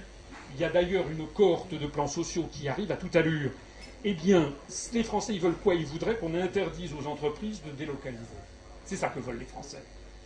Eh bien, pour, interdire aux entreprises de délocaliser, il faut donc abolir l'article 63 du traité sur le fonctionnement de l'Union européenne, qui précise cet article. Cet article dit sont interdites toutes restrictions aux échanges de capitaux entre les États d'Europe et entre les États d'Europe et les États des tiers. Donc tant que nous sommes sous l'empire de cet article 63 du TFE, je prends cet exemple, mais je pourrais en prendre bien d'autres, eh bien, tous les discours politiques, de l'extrême droite à l'extrême gauche, en passant par l'extrême centre, eh bien, tous les discours politiques qui proposent aux Français de lutter contre les délocalisations se moquent tout simplement des électeurs. Point. Donc, ce que nous nous disons, nous ne disons pas que d'un seul coup nous allons hérisser la France de barrières tous azimuts. D'ailleurs, la Suisse n'est pas dans l'Union européenne. Est-ce que la Suisse est hérissée de barrières tous azimuts? Est-ce que c'est la Corée du Nord, les enfants? La Norvège, est-ce que c'est le, est-ce que c'est Ubu? Non, ce sont des pays qui se portent très bien. Simplement, ils ont une politique, comme la France a toujours eu d'ailleurs, comme tous les pays du monde ont toujours. La France a une politique conforme à ses intérêts nationaux. Je voudrais terminer là-dessus. Alors, on peut parler des dévaluations Bon, les, dévaluations apocalyptiques, c'est moi qui n'y crois pas. Enfin, j'aurai l'occasion de vous en parler tout à l'heure. Mais je ne voudrais pas monopoliser la parole. Je voudrais simplement terminer sur un point, un des nombreux points sur lesquels, un des nombreux points sur lesquels les européistes sont toujours muets comme des cartes. C'est que je leur dis, mais comment font les autres? J'ai vu une anecdote. Je vais vous raconter une anecdote rigolote. Figurez-vous que M. Jean-François Copé, vous voyez qui c'est? Il est le patron de l'UMP. Figurez-vous qu'il était parlementaire et, à l'Assemblée nationale, il était le président du groupe d'amitié, vous savez qu'il y a des groupes d'amitié à l'Assemblée nationale, il était président du groupe d'amitié France-Singapour. Alors voici pas qu'il a reçu le brigadier général, c'est l'un des postes de, ministre, ça s'appelle brigadier général à Singapour, je connais bien Singapour, je suis allé plusieurs fois, dans des fonctions, dans des cabinets ministériels d'ailleurs, il a reçu donc le brigadier général de Singapour, donc qui est un peu l'équivalent d'un très haut, d'un très grand ministre. Et devant les médias, moi j'ai toutes les références, ça vous intéresse, M. Copé a pris à témoin les Français en disant nous devons prendre l'exemple de Singapour. Singapour, c'est un État qui appartient aux Nations Unies, qui est grand comme la moitié de l'île de France et qui comporte 4 500 000 habitants. Point. Donc la France, qui a 65 millions d'habitants, qui est la cinquième puissance économique mondiale, prétend, diffuse constamment ce discours aux Français que nous ne serions plus rien si d'aventure nous ne fusionnions pas avec les Chypres et la Lettonie, mais quand on, concrètement, concrètement, quand on voit ce qui se passe à Singapour, on donne l'exemple de Singapour, ou bien on donne l'exemple de la Corée qui a 40 millions d'habitants, ou de Taïwan qui a 15 millions d'habitants, ou de la Suisse qui a 6 millions d'habitants, etc.. Il n'y a aucune corrélation dans le monde entre la taille d'un État, sa population, et son bien-être. C'est même pratiquement le contraire qui est vrai, puisque les, les États les plus gigantesques sont aussi souvent les plus pauvres. La Chine, l'Inde, le Pakistan, le Bangladesh, l'Indonésie, le Nigeria, etc., sont des pays qui sont souvent avec un niveau de vie statistiquement inférieur. Donc, ce que je voudrais quand même que l'on m'explique, c'est pourquoi est-ce que l'on met dans la tête des Français qu'ils doivent se, faire harakiri pour fusionner avec les 26 pays alentours, alors que cette stratégie ne donne que des désastres depuis maintenant 55 ans et qu'elle n'est imitée nulle part ailleurs dans le monde? Bien, je pense qu'on va passer aux questions euh, dans la salle. Est-ce que vous avez des questions à poser à M. Marc Déret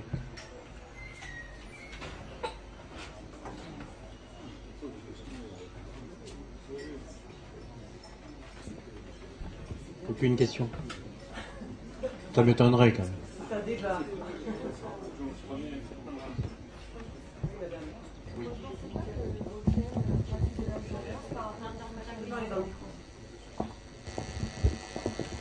Pensez pas que Bruxelles pratique de l'ingérence sur le fonctionnement des pays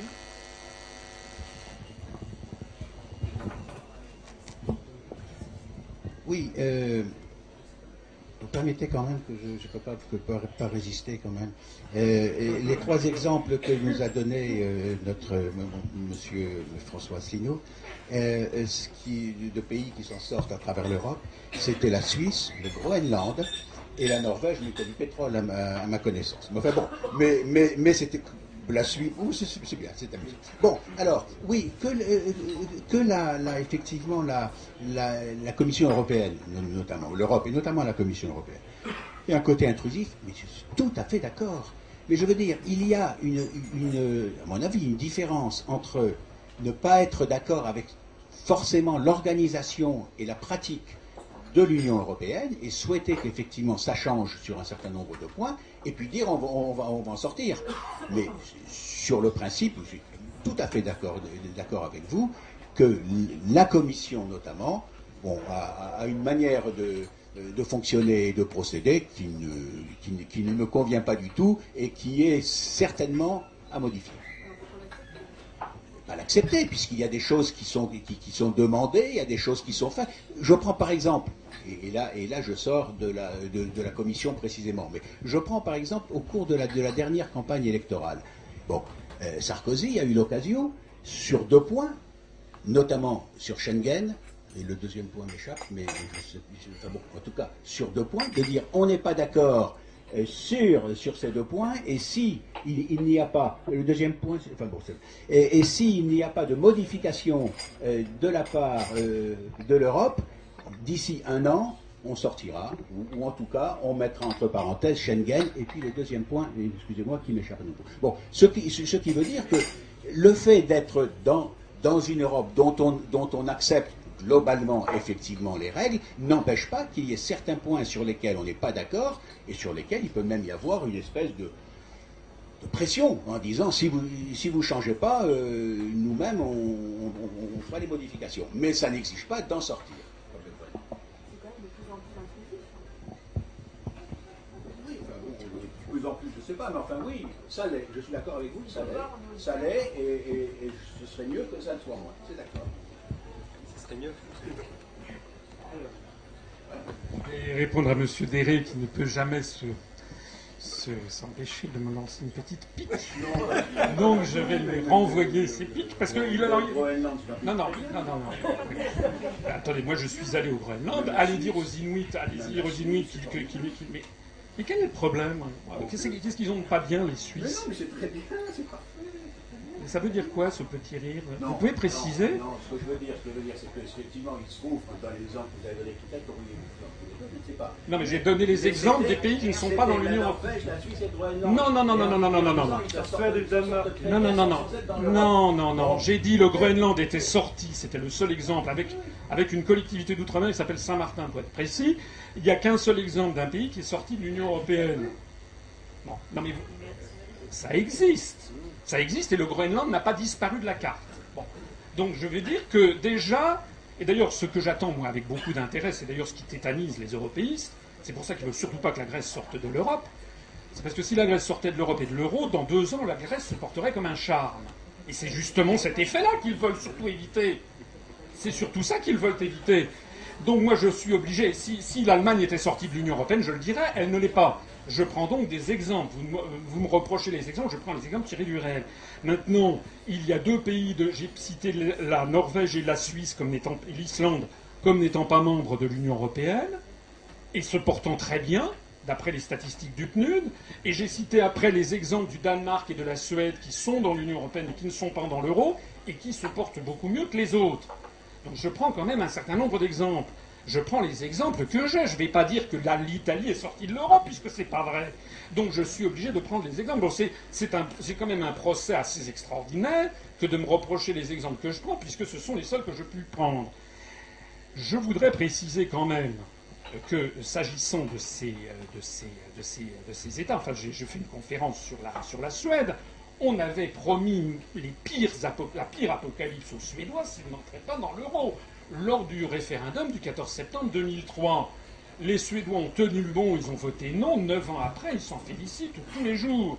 Donc ça veut dire qu'on on commence à avoir maintenant un, comment dirais-je, un historique des, des, manipulations des opinions passées pour voir que les prophètes de l'Apocalypse, qui sont d'ailleurs les mêmes que les prophètes du paradis terrestre, Hein, c'est du paradis terrestre, si c'est l'Union européenne, c'est l'Apocalypse, si on n'y est pas, eh bien, encore une fois, ont été pris en défaut.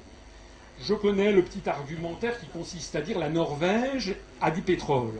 Ben, figurez-vous que l'Angleterre aussi, le Royaume-Uni aussi a du, a, du, pétrole. Et puis que la France, elle avait la première agriculture, sinon du monde, en tout cas, oui, la première industrie agroalimentaire du monde. Nous sommes en train de tout détruire. Donc il y a peut-être un petit problème quelque part. C'est la première fois depuis sans doute Vercingétorix que l'Allemagne produit plus d'agriculture que la France. Donc ça veut dire qu'on a un problème qu'il faut regarder en face. C'est ce que je voulais euh, euh, dire sur ces, euh, questions qui étaient les questions, comment dirais-je, préjudicielles. pour le reste, je ne me rappelais plus ce que vous aviez. Ce que vous aviez ah oui, c'était au sujet de la commission et le caractère intrusif. Alors je vais peut-être un peu vous surprendre, mais pour le coup, je serais tenté de ne pas trop taper sur la commission, toute chose égale par ailleurs, parce que simplement on lui demande de faire un travail qui est impossible. C'est très gentil les européistes qui font porter le chapeau à la Commission européenne. Je ne porte pas la Commission non plus dans mon cœur, bien entendu. J'explique dans les conférences comment elle est peuplée. Mais le principe même de la construction européenne est un principe impossible il est impossible d'avoir 27 États qui soient d'accord sur tous les sujets. Même sur un seul sujet, ça n'est jamais le cas. Moi, j'ai été dans des cabinets ministériels, je peux vous assurer qu'il n'y a pas un seul sujet sur lequel il y ait un accord des 27. Ça n'est pas vrai. Voilà. même pas, puisque sur la guerre en Irak, la France, justement, et l'Allemagne s'était opposée à la guerre en Irak en 2003, la Belgique et l'Allemagne s'étaient fait porter par. Donc, il n'y a pas un seul sujet. C'est conçu pour ça. C'est une des grandes, je pense, un des grands apports sur la scène politique française du mouvement que j'ai créé, c'est d'expliquer que si les Américains, puisque c'est les Américains qui ont créé la construction européenne, la déclaration Schuman a été rédigée dans les services de M. Dinet Si les Américains ont voulu créer la construction européenne, c'est parce qu'ils savaient que ça ne marchait pas. C'est tout le truc, il est là. C'est parce que ça ne marche, peut pas marcher, qui l'ont poussé. Et c'est pour ça qu'ils forcent de plus en plus de pays à entrer. Parce que, écoutez, c'est très simple, je vais vous prendre un exemple qui est très précis. La Commission européenne est dans une situation de cohabitation permanente.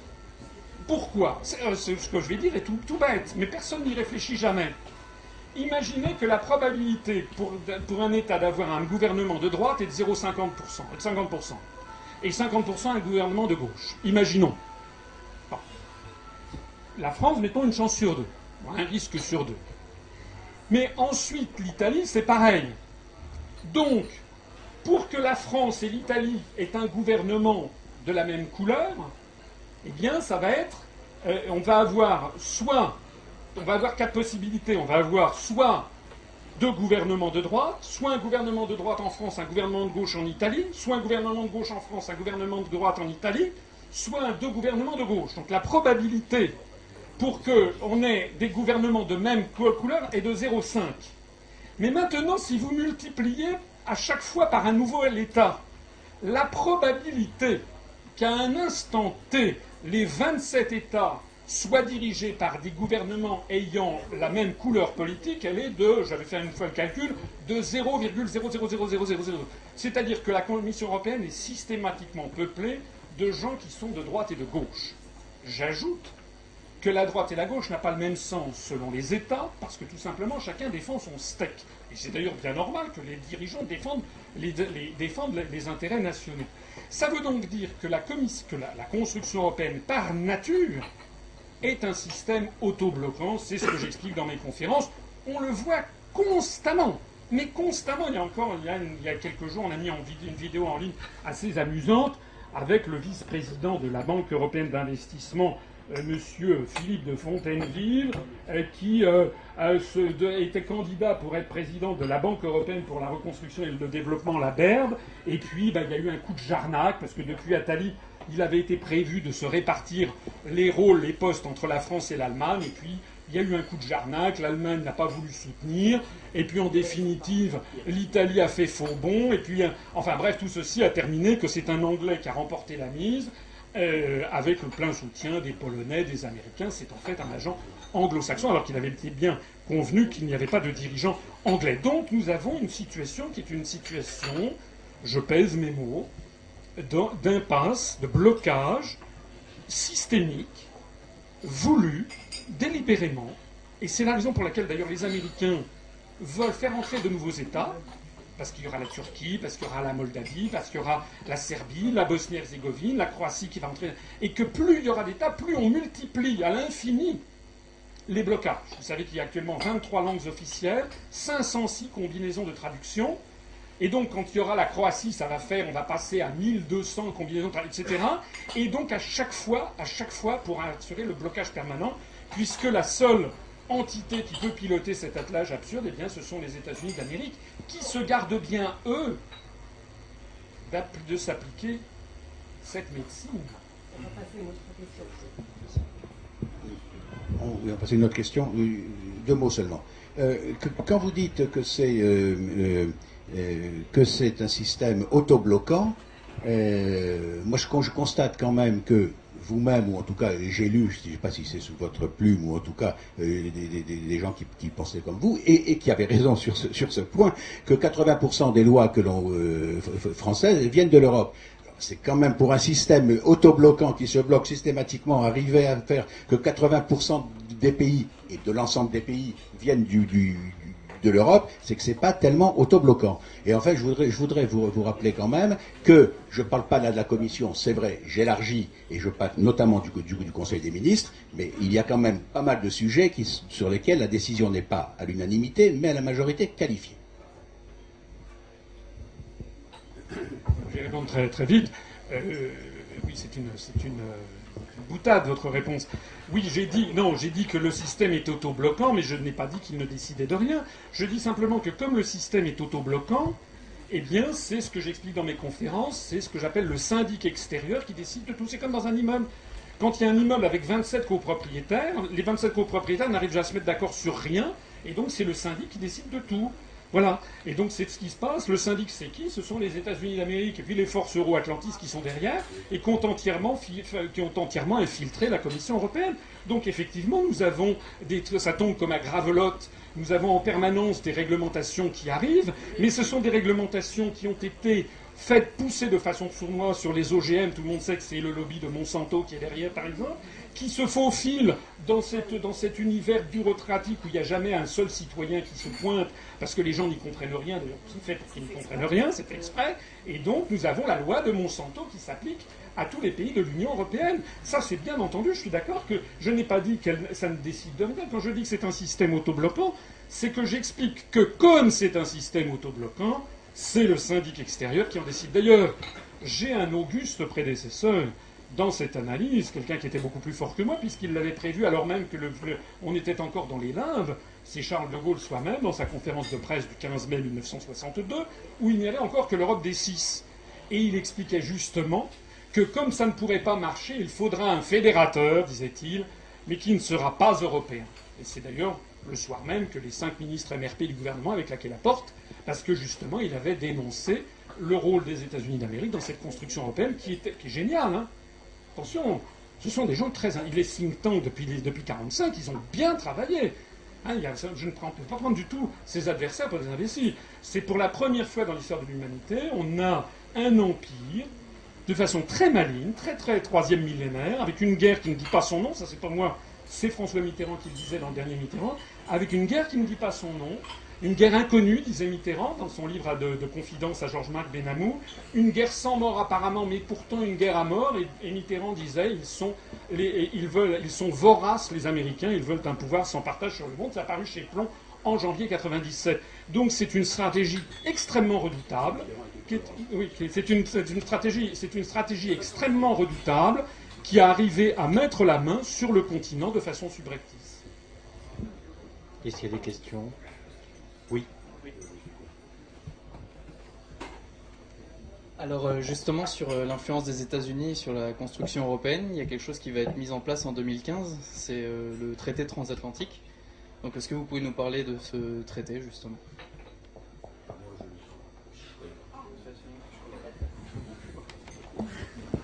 C'est dommage de vous en désintéresser parce que c'est.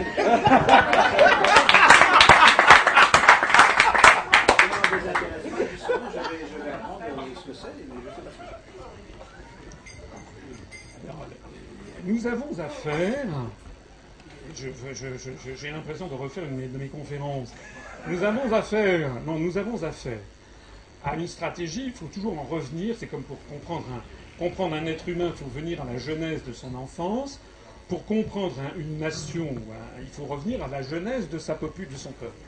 Donc on ne peut pas comprendre la France, ça c'est Fernand Braudel, hein, les histoires longues, les temps longs, les temps moyens, puis les temps courts. Donc il y a différentes temporalités historiques. On ne peut pas comprendre la France si on ne connaît pas les 30 dernières années, mais si on ne connaît pas non plus les 200 dernières, et si on ne connaît pas les 2000 dernières. Les trois, il y a des, des rétroactions entre ces trois niveaux. Eh bien c'est pareil avec les États-Unis d'Amérique, sauf qu'il n'y a pas de 2000 ans. ça remonte à 200 ans. Vous savez, c'était la blague de je crois que c'était Einstein, me semble-t-il, qui avait dit. Ah D'accord et, euh, qui avait dit que les, Américains étaient le, c'était le premier pays du monde à être passé de la barbarie à la décadence sans connaître la civilisation. Donc, euh, on ne peut pas comprendre les États-Unis d'Amérique si on ne comprend pas comment ils se sont constitués, comment ils ont lancé la révolution américaine à partir de la, Boston Tea Party en 1773, le 28 décembre, euh, pour lutter contre la, mainmise britannique sur les droits de douane. La révolution américaine a été initiée, la déclaration d'indépendance a été initiée par des colons riches et esclavagistes, qui se fichaient pas mal d'ailleurs des esclaves, hein, puisque Washington, quand il meurt dans son lit le 17 décembre 1799, il a 300 esclaves noirs. Et comme je le souligne souvent, les, États-Unis d'Amérique sont le dernier pays blanc à avoir aboli l'esclavage après la guerre de sécession, après même la Russie d'Alexandre II. Donc, euh, euh, ce qui a motivé la déclaration d'indépendance des États-Unis, c'est la volonté d'imposer les règles du commerce extérieur. Et celui qui détient les règles du commerce extérieur, c'est celui qui dirige le monde. C'est comme ça qu'ils conçoivent les choses. Et d'ailleurs, ça va, c'est en étroite harmonie avec l'idée allemande, cette fois-ci, pour le coup, de Bismarck, du Zollverein, c'est-à-dire qu'une union douanière, c'est comme ça que Bismarck l'avait conçue, permet de faciliter une union politique. Donc on voit bien que la construction européenne, dans son principe, est l'héritière à la fois de la déclaration d'indépendance américaine de 1776 et du Zollverein de Bismarck. Donc ce sont des entités, c'est une réflexion qui n'a rien à voir avec la réflexion euh, française. Et ce qu'il faut donc savoir sur cette entité transatlantique, c'est donc que la nouvelle, le, nouveau le nouvel étage de la fusée, c'est un grand marché transatlantique qui a été d'ailleurs approuvé par le Parlement européen, à l'insu total des Français et des autres peuples, qui vise à faire un grand marché entre les États-Unis d'Amérique et l'Union européenne. Donc au bout du compte, ce qui, ce qui est au bout du compte, c'est bien l'aspiration totale du continent européen comme un domaine, euh, un glacis géopolitique, sinon une colonie de l'Empire américain. C'est de ça qu'il s'agit. Mais évidemment, c'est un petit peu plus subtil que les troupes romaines avec le royaume de Palmyre en Syrie. Hein. c'est un tout petit peu plus subtil aussi que Hitler avec ses chars. C'est, un truc du troisième millénaire. C'est très intelligent.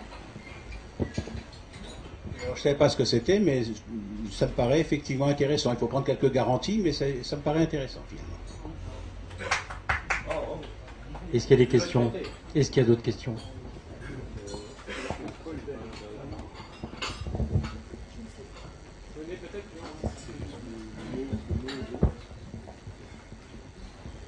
Bonsoir messieurs et merci beaucoup. J'ai bien fait de rater France-Angleterre.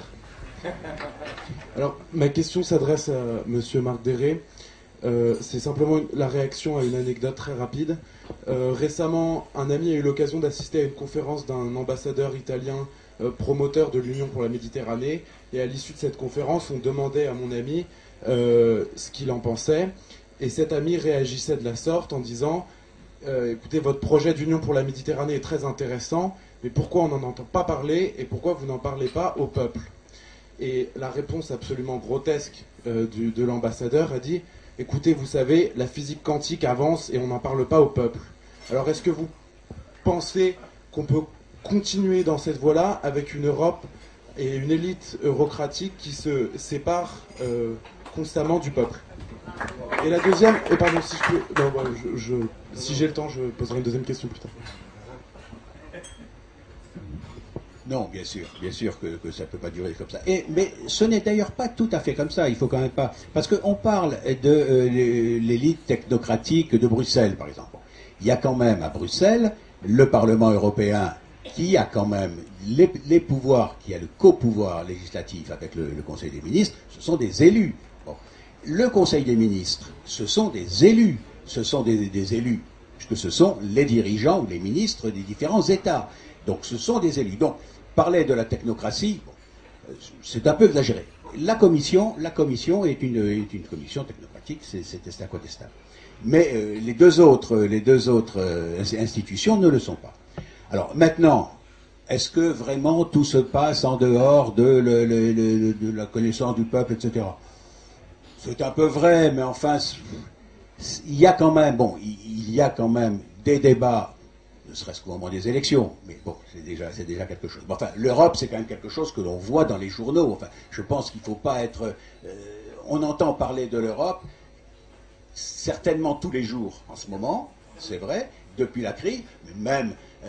Euh, même, même quand, si, si, la crise de la Grèce euh, se, devient moins, moins importante, etc., on continue, ou l'Espagne, on continue à entendre parler, peut-être pas tous les jours, mais tous les trois jours. Donc je veux dire, on en parle. Alors c'est vrai, la manière dont on en parle, je suis d'accord. Et les critiques qui étaient faites tout à l'heure au système médiatique, je les partage à 100%. Donc, c'est vrai que... Mais enfin, bon, on ne peut pas dire quand même que, que, les choses se passent totalement en, dehors du peuple. C'est vrai que ça pourrait être davantage... On pourrait... Euh, euh, aborder les choses d'une manière plus... Enfin, pourrait en parler davantage pour, pour aller vite. Euh, mais enfin, ce ne sont pas que des, que des technocrates. Et d'autre part, quand même, on, est, on arrive à être au courant aujourd'hui de ce qui se passe en Europe, à part le traité transatlantique. Comme nous devons quitter la salle dans 10 minutes, je vais redonner la parole à Marc pour 3 euh, minutes de conclusion et ensuite à M. Asselineau pour répondre à votre question et euh, on n'a plus le temps et conclure. Je ne vais même pas prendre 3 minutes de conclusion parce que c'est. Je, voilà, je veux, simplement redire ce que je, disais et le, bon, le débat m'a pas trop fait changer d'avis, mais c'est que je pense qu'effectivement l'Union européenne apporte un vrai plus euh, à, l'ensemble des États qui en font partie, que si la France en sortait, ce serait la destruction de, de, cette, de cette organisation européenne, et ce serait très dommage pour la France, bien sûr, mais aussi pour l'ensemble des États européens. je voudrais répondre à la, question qui avait été posée à l'instant en disant que je crois profondément que la démocratie ne va pas sans ce que les anciens romains appelaient virtus, c'est-à-dire la vertu. C'est-à-dire qu'on peut bien sûr faire valoir que des ministres ont été euh, nommés par quelqu'un d'élu. Ils n'ont pas tous été élus. On peut faire valoir que les parlementaires européens ont pu approuver, quoique les, les formules où c'est approuvé sont assez rares. On peut faire valoir que les, euh, parlementaires européens ont, voté tel ou tel aspect des choses. Mais la question, c'est pas là au bout du compte. Ce que devraient se poser des gens qui ont à cœur, comme moi, comme nous, comme nous tous, j'espère, autour de dans cette salle, qui ont à cœur l'esprit de la démocratie, c'est en permanence de savoir si ce que l'on fait est conforme à ce que souhaitent vraiment les gens si on leur explique clairement. Moi, j'ai pris mon bâton de pèlerin depuis cinq ans et demi pour expliquer clairement aux gens ce qui tout est fait pour qu'ils ne comprennent pas. Et quand on explique aux gens ce qui se passe vraiment, pourquoi y a-t-il tellement de gens ce soir qui arrivent? Pourquoi est-ce qu'on reçoit des adhésions tous les jours à ce mouvement? C'est que d'un seul coup, les gens se disent Mais c'est pas du tout ce que je croyais mais on est en train de, m'avoir. Je suis comme dans un, excusez-moi, mais comme dans un bazar, comme dans un souk. Je suis en train, je me suis fait escroquer. Donc les discours sur l'Europe sont des discours d'escroquerie. Une escroquerie, ça consiste, ça consiste, oui, mais c'est un mot très important parce que ça consiste à crocheter. On fait rêver aux gens sur la, paix. Qui peut être contre la paix? Et sur ce genre de choses, on leur fourgue en fait des politiques des contraintes dont les Français sont absolument ignorants. Ils sont les derniers à pouvoir imaginer ce qui se passe. Et il y a d'ailleurs de plus en plus de Français qui ne comprennent pas ce qui se passe, parce qu'ils votent à droite, ils votent à gauche, ils ont la même politique qu'ils détestent. Et donc c'est pour ça qu'on voit, vous avez vu, on a eu battu hier un record de toute l'histoire de toutes les républiques sur l'abstention à des législatives, 42%. Ça veut dire que la société est de plus en plus malade parce que les Français ne comprennent pas pourquoi quand ils votent à droite ou qu'ils votent à gauche, ils ont la même politique. Eh bien, je le leur explique. C'est parce qu'ils nous ont perdu les manettes. Voilà. J'ai répondu à cette question. Alors, comme Marc Déré a fait sa conclusion, ben, je dirais la mienne. Il n'a évidemment pas fallu changer d'un iota mes analyses. Je voudrais quand même ajouter une toute petite pierre à l'édifice, mais c'est la plus importante. Ce que l'on peut dire, vous, moi, nous, en fait, n'a pas tellement d'importance. C'est important. Mais ce que devrait se poser comme question des gens qui voient avec la hauteur de vue nécessaire le processus, c'est est-ce que c'est possible? Or, la construction européenne, inéluctablement, va exploser.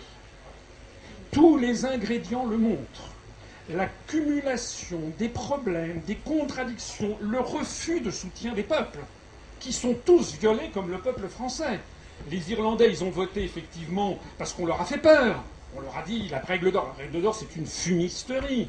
C'est absurde la règle d'or. Vous vous rendez compte ce que c'est que la règle d'or? C'est de dire un État ne doit jamais, jusqu'à la fin des temps, ne doit jamais faire plus de 0,5% de déficit structurel. Comme j'explique dans une conférence, dans, une vidéo récente, que ça ne dépend pas des dirigeants. Vous, savez, vous ne savez pas que les recettes d'un pays dépendent de la conjoncture ou dépendent des dépenses de l'État sur lesquelles on n'a pas toujours prise. Donc c'est comme si on prenait un traité pour exiger qu'il ferait beau tous les jours. Mais qu'est-ce qui se passe si, ça si justement il fait mauvais temps? Qu'est-ce qui va se passer si justement des États qui ont pris des engagements, d'ailleurs, les promesses d'ivrogne de M. Sarkozy, on les connaît, parce qu'il nous expliquait qu'il allait sortir de Schengen, que ne l'a-t-il pas fait depuis cinq ans Il nous disait la même chose en 2002, il avait dit ça ne peut plus durer. Ils sont tous sur ce genre de, de comment dirais-je, pour manipuler l'opinion, ça ne peut plus durer, mais en fait, il ne change rien. Donc la question qui se pose et qui est vraiment très importante, c'est que l'euro explosera. Vous allez me dire c'est une affirmation. Oui, mais c'est une affirmation que j'assois, comme ceux qui ont vu ma conférence peuvent en témoigner, sur toute l'histoire monétaire de tous les peuples du monde depuis 2000 ans. Depuis 2000 ans, toutes les monnaies plurinationales de l'histoire ont toujours explosé. Point. C'est même écrit dans la Bible, c'est dans, le, premier livre des Maccabées. Donc c'est quand, quand même important à comprendre. Il est en train de se produire un processus de désintégration de l'euro qui est beaucoup plus rapide que ce que j'anticipais. Parce que on, ce sont, on, colmate des brèches qui demandent. Là, on nous annonce toutes les semaines que le problème est réglé, mais il y en a une autre qui apparaît. Donc hier soir, ça y est, l'Espagne s'était sauvée. Donc du coup, Wall Street exultait. Bim, badaboum, ce soir aujourd'hui, ça y est, les taux, sur l'Espagne remontent à plus de 6,5. On n'y croit pas, etc. Bon, voilà. Donc et, de nouveau, Wall Street déprime. On a affaire. Je ne suis pas le seul à le dire. Hein, Regardez ce que disent les prix Nobel, regardez ce qu'a dit M. Joseph Stiglitz, prix Nobel d'économie américain. Les, premiers pays pays qui sortiront les premiers de l'euro seront ceux qui s'en sortiront le mieux. Moi, j'insiste sur le fait que si nous restons dans l'euro, nous allons vers une catastrophe. C'est moi qui fais de la catastrophe là. Nous allons vers une catastrophe qui va se chiffrer en centaines de milliards d'euros. Bien, je pense que nous allons mettre le point final. Juste un petit mot. Nous allons mettre le, point final. On a une prochaine, on a une prochaine réunion au mois de septembre-octobre. Hein, environ, on va vous, fixer la date. Je pense que ce débat vous aura plu. Est-ce que vous aurez changé d'avis? Je n'en suis pas sûr. Euh, en tout cas, euh, j'avais des doutes. Je, je, commence à être inquiet quand même, parce que là, ça, apparemment, ça va très très mal, mais il y a des motifs euh, d'espérer, puisqu'on vote dimanche prochain. Et donc, je pense que ça va aller mieux. Merci.